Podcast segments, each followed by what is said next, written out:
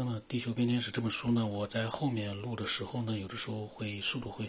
呃，非常的快啊，因为它有很多的内容。其实我们看书时有很多内容是是一扫而过的，但是呢，我因为既然是要好好的把它录下来的话呢，嗯，我觉得有些细节我们也还是可以就是把它讲出来，但是呢，也就一带而过。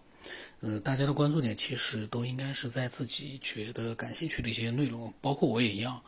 有很多内容读完了也就忘得一干二净了。真正重要的内容其实不多，关键的是自己的一个思索，也不叫思索，自己的一个就是一个看这本书的时候的一些随机性的一些想法吧，嗯。嗯，比如说我，我看这本书，但是我不懂科学，我也，嗯，没有就是像西秦那样研究过很多的历史的神话啊，或者是文献。那么我呢，就读他的书，然后得到了很多启发。但是呢，呃，也有一些对他的很多内容的一些并不是很认同，就是这样的一个态度吧。然后呢，有些内容呢，我个人觉得无关紧要，我就会，呃，速度非常快的把它给略过去。那么今天呢，就是继续接着上一期。他说这位神的两个名字啊，一个是翻译过来是甘地之主，一个呢是水是他的家，就是这个人。他说是非都非常合适，就是埃利都啊，在整个美索不达米亚历史当中都一直保存着恩基的能量之作，是他的崇拜中心，就是讲恩基啊。现在他说这里是一片从湿地水中人工升起的陆地上修建的。在一个被史史莱默命名恩基和艾利都神话的文献当中，能找到证据。他怎么竟是从这些神话里面找证据啊？我这有的时候吧，我也是脑满脑子问号。人家西秦怎么，嗯，他就是研究古代的这些神话来去做自己的，完全是现代的，比如说我们对宇宙的一些探索呢？这个有点我感觉吧。咋讲呢？你也不能说它不科学，但毕竟古代的神话，其实就像中国的一些神话故事一样的，那各种解释。那咱们不讲啊，咱们看看他怎么写的啊。他说，古代文献当中证据啊，一个就是提到了带水的深处之主王恩基修建了他的房子，在艾利都，他修建了水房、水岸之房。王恩基修起了一座房屋，艾利都像一座山，他从大地升起，他将它建在一个好的地方。就是这句话，他觉得是证据。查个是，他说这些和其他大多数文献片段都认为，地球最早的这些殖民者必须对付这些浅湖或者充满水的沼泽，它带来让小河变得干净，努力的疏通河床和支流的阻塞，让让湿地和沼泽的水排开，并引入更优质的水，以获得更干净的可饮用的水，并进行灌溉。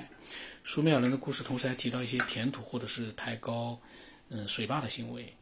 那么，以保护这一批的房屋，一部被学者定名为《恩基和大地秩序》的神话文献，是迄今为止出土的最长的、也保存最好的苏美尔叙事诗。它的文包括了文本，包括了四百七十行诗，其中的三百七十五行至今都清晰可读。它的开头大约是前五十行，很不幸的，呃，被破损了。接下来的诗文讲述了恩基的得意，并建立了他和阿努，就是他的父亲啊，还有一个是他的姐妹宁蒂和恩利尔，他的兄弟诸神之间的关系，就是他们关系啊。我在因为这个呢，大家听完可能就忘了。就是恩基呢，他的父亲是阿努，姐妹呢是宁蒂，然后兄弟呢是恩利尔，他们是这样的一个关系。然后在这些引言和介绍之后，麦恩基自己拿起了麦克风，他和他听上去一样不可思议。事实上呢。在这里，文献变成了恩基登陆地球后的第一人称的报告。呃，文献里面写：当我到达地球，这里洪水泛滥；当我到达了它的青草地前，土堆和山丘在我指挥下堆积了起来。我在一个纯洁之地修建了我的房屋，我的房屋它的阴影延伸到了蛇湿地，鲤鱼在它里面摇着尾巴，在小芦苇丛里面。然后诗文描述继续用第三人称开始记录恩基的功绩，这里面它就有了一些节选啊。他说，他为这些湿地分界放进了鲤鱼和各种各样的鱼，他为这些灌木丛分界，在里面放进了芦苇和绿芦苇。那么，恩比鲁鲁呢是运河的监督监察员，他让他管辖沼泽和湿地，他在其中放网，让鱼无从逃脱。他的陷阱没有逃脱，他的圈套没有鸟能逃脱。然后什么什么的儿子，一位爱鱼的神恩基让他管理鱼和鸟类，鹅和。嗯，鸟类啊，就是那些鸟啊，飞飞飞禽类吧，就是。然后恩基木都木渡呢，沟渠和水坝的那一位呢，恩基让他管理沟渠和水坝，他是铸造。库拉呢，就是大地上的砖造砖者，恩基让他呢管理铸造和自砖。我呢，可能录了这么多期，我一直在吐槽西秦的一个他的一个研究的一个这个落脚点啊，他的落脚点都是神话，这就是让我一一直不接受的原因。神话就像我们现在啊，打打比方，我们现在天马行空一番写点东西，然后呢几千年之后被人发现。被一个类似于西秦人发现，他在这个我们天马行空乱编的那些东西里面，他去寻找里面的相相似的地方，才可能就